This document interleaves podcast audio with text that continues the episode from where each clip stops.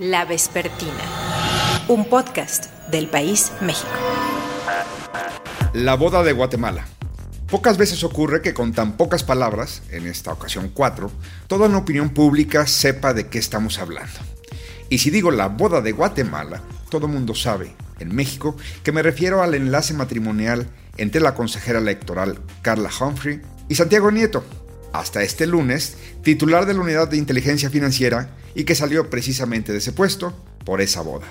Bienvenidos a la Vespertina, soy Salvador Camarena y hoy, 10 de noviembre del 2021, hablaremos de la boda de Guatemala. La boda de Santiago Nieto eh, con la consejera del INE, Carla Humphrey. Es un asunto escandaloso, en efecto, aun cuando se trata de un acto privado. Esta no es la boda más fastuosa o lujosa, escandalosa en sus excesos, que se haya visto en la clase política. Entonces, ¿por qué le molestó al presidente? ¿Por qué Santiago Nieto fue despedido? ¿Por qué hay críticas a los recién casados? También hay quien los defiende, por supuesto. Para hablar de esto, saludo con muchísimo gusto a cuatro increíbles colegas. En primer lugar, Katia de Artigues, periodista de larguísima trayectoria que durante mucho tiempo publicó La Creme de la Creme, que luego se convirtió en Campos Elíseos, la columna en su momento más leída sobre política y personalidades. Katia, bienvenida. Gracias. También está con nosotros la escritora y editora Julieta García, directora de la revista Este País. Juliet, bienvenida a La Vespertina. Gracias por invitarme, gracias a todos por escucharnos. Daniel Izárraga, periodista de investigación que encabezó, entre muchas otras investigaciones, y ustedes lo saben, la de la Casa Blanca de Peña Nieto, y actualmente es el editor general de ese importantísimo sitio internacional, El Faro.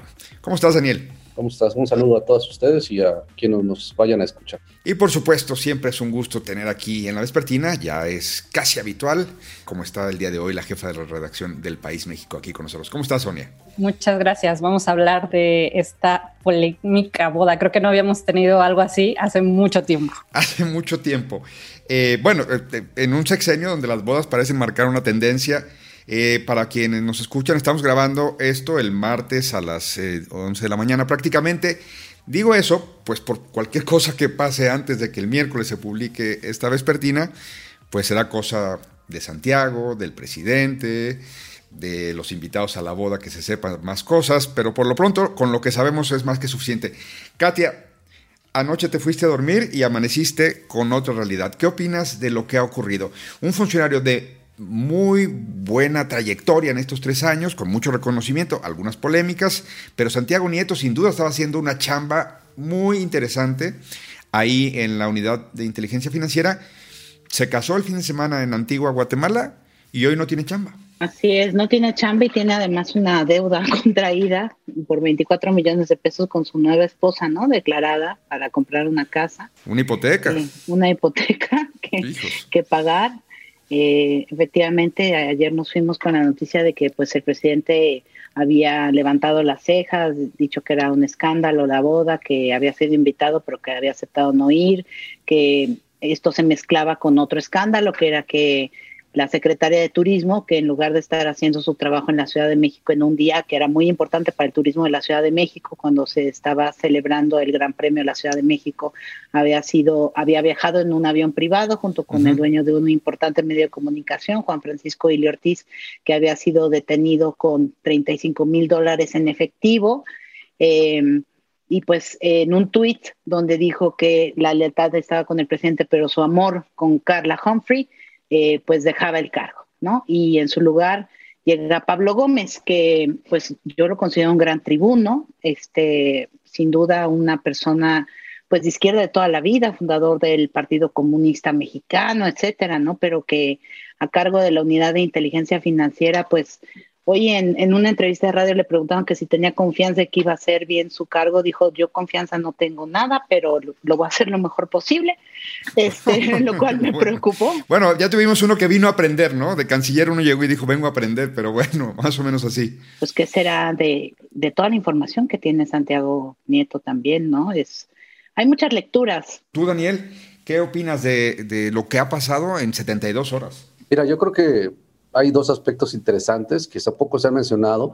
El primero de ellos es que no solamente se cayó, digamos, el proyecto personal eh, dentro del gabinete de Andrés Manuel López Obrador en lo que el papel estratégico que estaba teniendo la UIF, sino también se cayó un proyecto político porque eh, tengo información que, bueno, he venido recopilando y ahora ya la voy a tener que sacar, de cómo es que eh, el exfiscal ahora de la investigación financiera estaba poco a poco teniendo redes de apoyo para posiblemente pelear la siguiente gubernatura en Querétaro, que no se nos olvide que él es queretano. Eh, él no quiso entrar en esta elección, en la reciente, porque pues prefirió quedarse un rato más en el gabinete y eh, poco a poco ir armando sus redes en, Querétaro. Eh, en este momento, pues yo no sé si se las habrán desfondado, pero, pero queda en una posición eh, bastante incómoda. Y el segundo aspecto es pues que uno queda perfectamente convencido de que estamos en un partido de Estado. ¿Por qué en un partido de Estado o en un nuevo partido de Estado? Pues porque yo no he visto a Morena desde que empezó el escándalo diciendo esta boca es mía. Eh, Morena se ha quedado al margen y quien toma las decisiones ahí es evidentemente Andrés Manuel López Obrador. Eh, vimos, yo vi en Twitter, no sé si sean falsas o no, pero fotografías de Mario Delgado en el Gran Premio de México. Yo sé que los boletos no son nada baratos, pero bueno, probablemente se lo podría comprar, pero ahí estaba el señor tranquilamente cuando había estallado una bomba fuertísima y vamos, ni siquiera un comunicado de prensa eh, posicionando eh, cuál es la postura de Morena ante, ante lo que había sucedido, ¿no? Me parece que, que ahí queda muy claro eh, pues quién es el que manda en ese partido con las consecuencias que podría haber en el futuro. Los asuntos públicos en México son cada vez más públicos o se sabe más de asuntos privados. Antes no se conocía nada, todo se silenciaba, ¿no? Ahora no, por eso hay que este, recomendarles a los servidores públicos que actúen con moderación, con austeridad y que este, sigan el ejemplo de Juárez que decía que el servidor público debía aprender a vivir en la justa medianía. ¿Por qué corren a Santiago Nieto, Sonia? Lo corren un poco por, por este asunto de, de, el estándar moral de la 4T.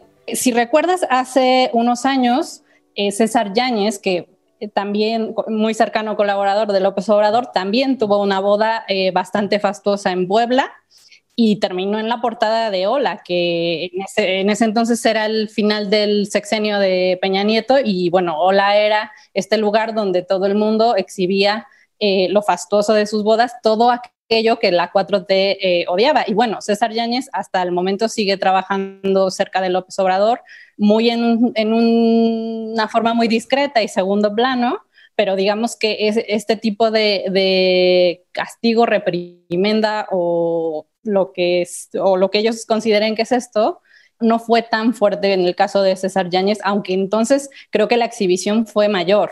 En este caso, al contrario, se intentaba ser discretos, pero en la discreción fue un poco la metida de pata, ¿no? O sea, intentaban ser discretos llevándoselo a Guatemala para que en México no hubiese registro de, todo, de toda la boda, de todo el evento, pero al final, pues esas cosas se saben, ¿no? No, y se saben más si la autoridad de Guatemala detecta 35 mil dólares que no le reportaron en un avión privado con invitados a la boda eh, y que ya se ha sido reconocido por las autoridades, eh, por los involucrados que el dinero sí fue reportado al salir de Toluca, donde salen los jets privados, en, por lo menos los que viajan desde el centro del país, y que eh, pues eso golpeó desde el mismo sábado, el domingo ya era pues una ola gigantesca y el lunes ya vimos las consecuencias.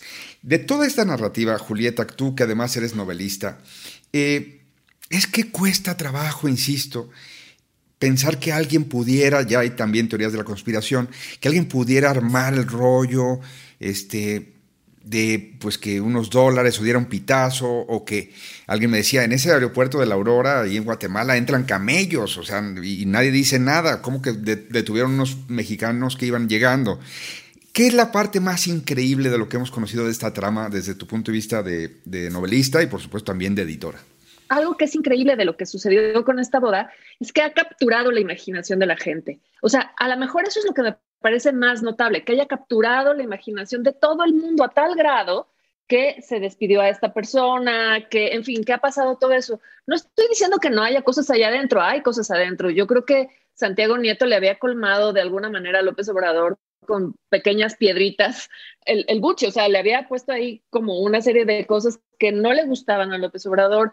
También tenía esta, esta aura de independencia, no sé si la tenía realmente, pero tenía una aura de independencia que yo creo que no gusta en esta administración, pero, pero es, es una cosa muy compleja que haya capturado la imaginación de todo el mundo una boda en Guatemala que no fue es, sustentosa, pero no es excesiva. No hubo camellos en esa boda, por ejemplo.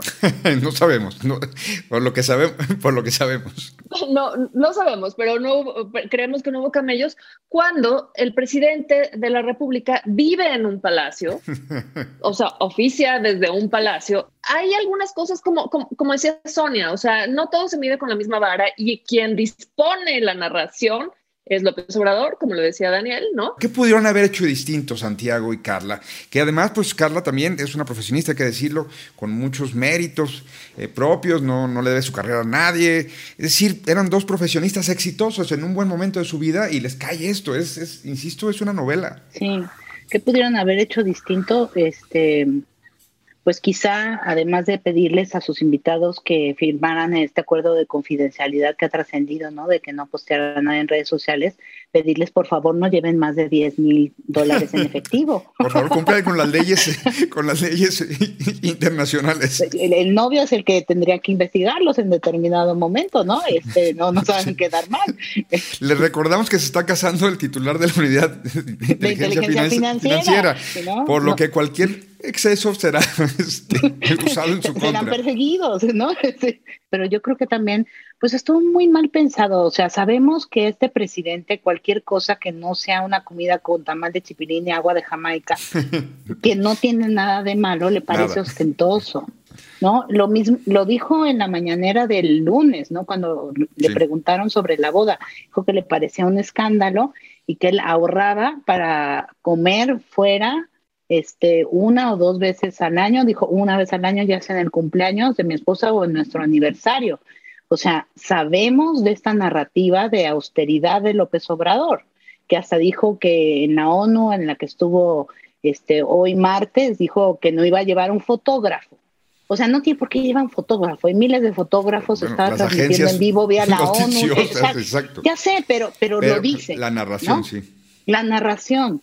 Y también la narración es, y, es un dato real, 70% de los mexicanos y las mexicanas jamás han salido del país, ¿no? Daniel, pero aparte están posibilidades de que se supiera más, es decir, a, rato no sé si Santiago Nieto se fue porque pueden salir más cosas, entonces era más sencillo cortar de un hachazo pues la carrera como funcionario de ese nivel de Santiago Nieto por lo pronto, igual y luego le dan un consulado por ahí para que se resguarde, a jugársela en que pasado mañana salga, pues que otro invitado era no sé quién, y entonces sí el presidente acumule más costos.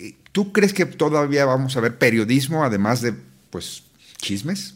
Pues mira, pudiera ser. Yo creo que, digo, a manera de hipótesis solo, y hay que dejarla así, que me parece que quizá no fue el único avión privado que aterrizó en tierras guatemaltecas. Me parece que el gobierno de Guatemala todavía va a emitir algunas, algunas eh, informaciones, sobre todo porque que no se nos olvide que le incautaron el dinero a Juan Francisco Ili Ortiz y ahora si lo quiere recuperar va a tener que ir él o sus abogados, no lo sé, a la Fiscalía Anticorrupción de, Guatemala, perdón, de lavado de dinero de Guatemala, para tratar de justificar el origen del dinero, etcétera. Entonces, eh, vaya, hay que estar pendiente de los compañeros de Guatemala, sobre todo los independientes como Plaza Pública, para que eh, veamos eh, qué otras qué otras aristas informativas puede tener esto. Quizá el gobierno mexicano ya sepa que, que pueden brotar nuevas cosas, ¿no? No, no eran de ella. tenemos la información de que no eran de ella. Lo que sí, pues cometió un error al haberse subido un avión privado. Eso pues no va con los principios que representamos. Y el problema de ella pues fue haberse subido a este avión privado y ustedes saben que nosotros viajamos de manera austera. Eh, si ella quería ir a esta boda, pues tendría que haber viajado en avión comercial. Es una funcionaria realmente pues muy eficiente y eh, pues muy activa, eh, pero pues hay cosas que no se pueden hacer. Sonia, hay una tradición mexicana en la política de que dice el dicho priista, el que pregunta no se equivoca. Es es inconcebible que no le hayan corrido la cortesía a alguien del entorno presidencial para decirle, estos son nuestros invitados. ¿Tiene alguna pregunta, señor presidente? ¿Alguna consideración? Porque es un partido Estado, decía hace rato eh, Daniel. Eh, ¿Tú crees que políticamente no ha quedado claro que al presidente hay que, como en los viejos tiempos, correrle la cortesía de no, no hacerlo quedar mal? Eh, yo creo que la clase política mexicana sigue siendo la clase política mexicana de toda la vida. Eh, no creo que tres años hayan cambiado sustancialmente su ADN.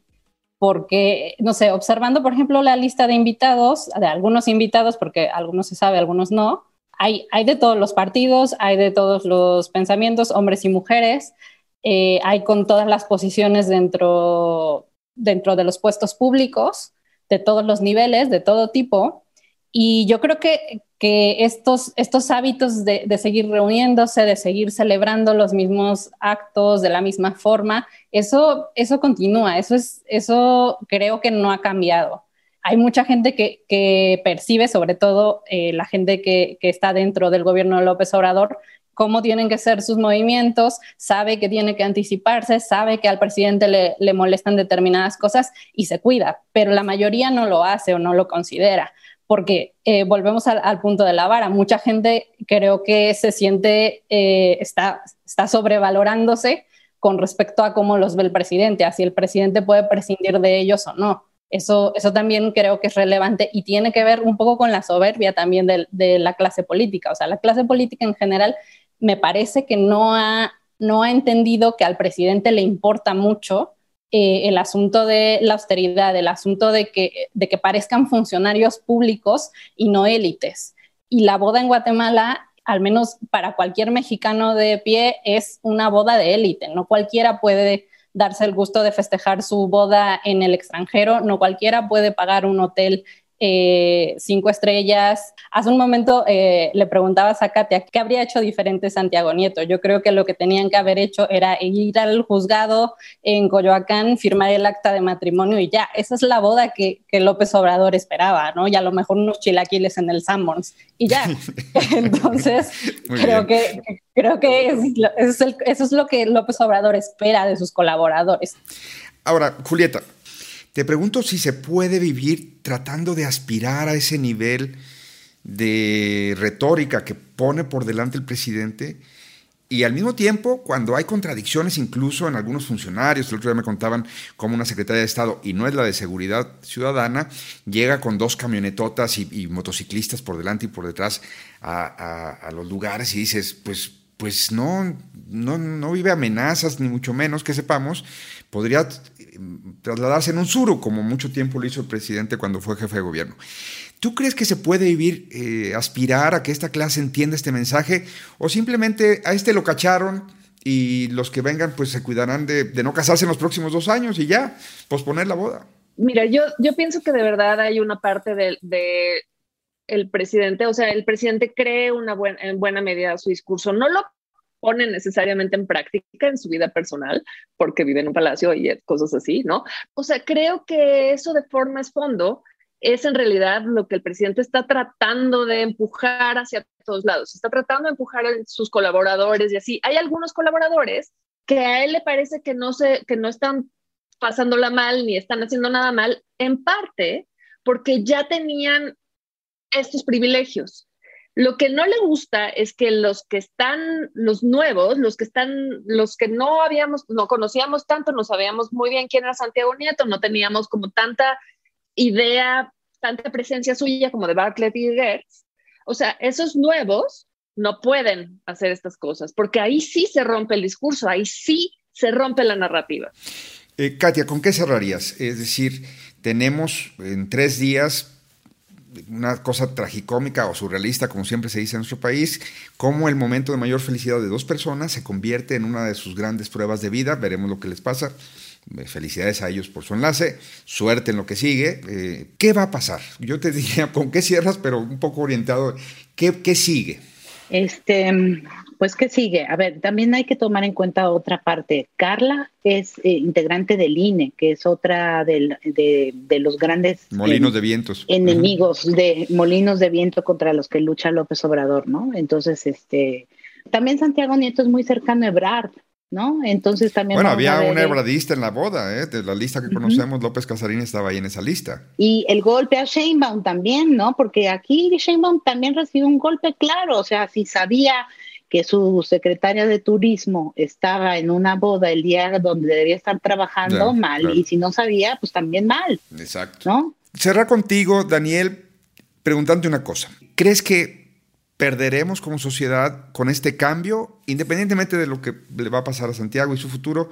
¿La UIF se disminuirá? ¿Seguirá más o menos lo mismo? ¿Qué crees que va a pasar? Mira, yo creo que me preocupan las palabras de Pablo Gómez diciendo que que ahora va a ser el aprendiz de fiscal. Eh, me parece muy desafortunada su frase, aunque pudo haber sido, pudo ser sincera, porque contrario a Santiago Nieto, eh, al menos en, dentro de los medios de comunicación, y hago concretamente los reporteros y las reporteras, Pablo Gómez es una personalidad completamente distinta. Pablo Gómez es un tipo eh, pedante, altanero, bravucón, que no es de fácil trato, vamos a decirlo de esa manera, entonces ahí tenemos un asunto complicado. Sonia, tenemos eh, un funcionario nuevo que nunca ha trabajado en una oficina ejecutiva, que ha sido legislador, ya decía algunas características de su personalidad, Daniel, eh, pero los gobiernos tienen que dar resultados y el combate a la corrupción es una de las apuestas también centrales del presidente López Obrador. ¿Qué va a hacer Pablo Gómez? ¿Va a aceptar humildemente que cuadros formados sigan las investigaciones? ¿O crees que también puede haber un nuevo perfil de investigaciones en donde sean más hacia los enemigos del régimen antes que descubrir y desentrañar las redes de corrupción que se pueden eh, eh, analizar desde pues, una unidad tan potente, tan global? Yo diría que Pablo Gómez además vive como en los años 70 y la UIF sí está eh, inscrita en un movimiento global para revisar pues cómo funcionan esas redes internacionales de lavado de dinero, de intereses que van moviendo dinero por un lado para otro para ocultarlo, en fin. En ese sentido, ¿qué tipo de agenda va a implementar Pablo Gómez? Pues mira, yo creo que a Santiago Nieto le deja a Pablo Gómez un escritorio con un montón de trabajo, eh, con muchas investigaciones abiertas si empezamos por el caso de Brecht, Lozoya, eh, muchos otros casos que están, que están en investigación y que poco a poco se han ido conociendo, que a lo mejor no son de tan alto perfil, pero que involucran recursos bastante importantes. Y, sí, yo también creo que, que, el perfil de Pablo, de Pablo Gómez es bien distinto a lo que, a lo que estamos habituados de, la UIF. Eh, es decir, da la sensación de que, de que su nombramiento es es político, pero a veces los nombramientos políticos internamente no cambian mucho el asunto administrativo, los investigadores siguen haciendo lo suyo. Pero es cierto que, que su perfil no me dice en este momento si él es capaz de, rastrear investigaciones, por ejemplo, de lavado de dinero a través de criptomoneda. O sea, técnicas más, más sofisticadas, porque de, eso se trata eh, un poco el, el, crimen relacionado con las finanzas. Yo honestamente no, no veo eso en, en, Pablo Gómez, no lo veo, o sea, no, no creo que sea parte de su perfil, pero bueno, es, hay un equipo de investigadores en la UIF que no sé si, si vayan a permanecer o si él decida cambiar al equipo directamente porque él cree que, que, se debe de ir en otra dirección y se siguen, no sé, se deben de seguir revisando los cheques de papel. Eh, cuando creo que, que ahora eh, se necesita uh, un perfil, alguien que esté a la avanzada. con el crimen siempre es eso. Tienes que ir un paso adelante de lo último que ellos hagan, de lo más sofisticado que ellos hagan, ir y seguirles el paso. Ese yo creo que va a ser el, el mayor reto de, de este nuevo titular. Finalmente, a ver, vas a cerrar, editora de este país y novelista Julieta García. Ponle título y subtítulo a toda esta trama de estos cuatro días. Entonces, ¿cómo titularías la historia que hemos atestiguado en un poco más de cuatro días, pero digamos que del viernes hacia el martes? La increíble y triste historia. muy García Marquiana. La increíble y triste historia de un discurso que prevalece. ¿Por qué? Ay, no está muy sexy, ¿eh? No está nada sexy. La increíble y triste historia de una boda. Es que, no, mira, Pablo Gómez está ahí por, porque es capaz de dar discursos. Mm. Él no es un técnico. No nos está importando entonces en este gobierno, bueno, a mí no, ¿verdad? O sea, a la gente de este gobierno no le está importando que haya capacidades técnicas, le está importando que haya discursos. Es el meollo, el discurso está siendo más importante que las acciones y muchas veces las acciones que no empatan con el discurso son como castigadas y entonces es como un episodio viejo de Señorita Cometa, en donde no sabes muy bien qué está pasando y por qué te están castigando. Pablo Gómez no, digo, ya lo, lo mencionaban Daniel y Sonia y Katia lo tiene clarísimo también, o sea, es algo que se sabe públicamente, o sea, él no está más que puesto para discutir. Está en contra del Estado, dice su, su, cuenta de Twitter, en contra del Estado amistad. ¿Qué estás haciendo entonces trabajando para el Estado? O sea, es, el discurso. A ti te duele porque eres Coyoacanita y Pablo Gómez es de por allá y hasta perdió las elecciones. Que ese es otro refilón que ya no nos va a dar tiempo de tocar. Premian a los perdedores. En este régimen es bien raro. A los perdedores los Oye, a mí, ¿sabes qué me recuerda un poco esto? Me recuerda cada vez más a Alicia en el País de las Maravillas. Y López Obrador como la reina de corazones, ¿no? Que nada más algo le caía mal y decía, que le corten la cabeza. pues así fue. De verdad, eh, qué privilegio para mí haberlos eh, podido convocar aquí en la Vespertina. Muchas gracias a todas y a todos ustedes. Yo siempre hablo de que los teóricos de la filosofía, los literatos, hablan de que no puede haber texto sin contexto. Entonces, hay que este, siempre poner los antecedentes, ¿no? Estaba, yo hace como año y medio, cuando antes de la pandemia, en el súper, en el súper en Coyoacán. Y entonces viene Pablo Gómez, está Pablo, Pablo Gómez, y traía una lista del súper, ¿ok? Entonces venía así como con su lista del súper. Y entonces dice, puta, ¿yo cómo voy a saber dónde está esto? Entonces le dice a una chica que estaba acomodando verduras, le dice, oye, ¿me llenas esta lista? Entonces la chava le dice, no puedo, señor, estoy acomodando, aquí me toca acomodar como las coles ay, por favor, llámame, o sea, es que no se puede, si no, ¿cómo? Por favor, llenan, o sea, ayúdame a hacer el súper. Y se la llevó a hacer el súper. Y la chava así de, oiga, este, gerente, voy a, y o sea, y yo así de, güey, este güey, ¿por qué no puede hacer el súper solo? ¿Qué le pasa? No, en una lista del puto súper, o sea, imagínatelo en la unidad financiera. Sí sabes que nuestro productor Omar, Morales va a poner esto, ¿verdad? Solo para que lo sepas. y él siguió grabando. Qué gran anécdota. La Vespertina, un podcast del País México.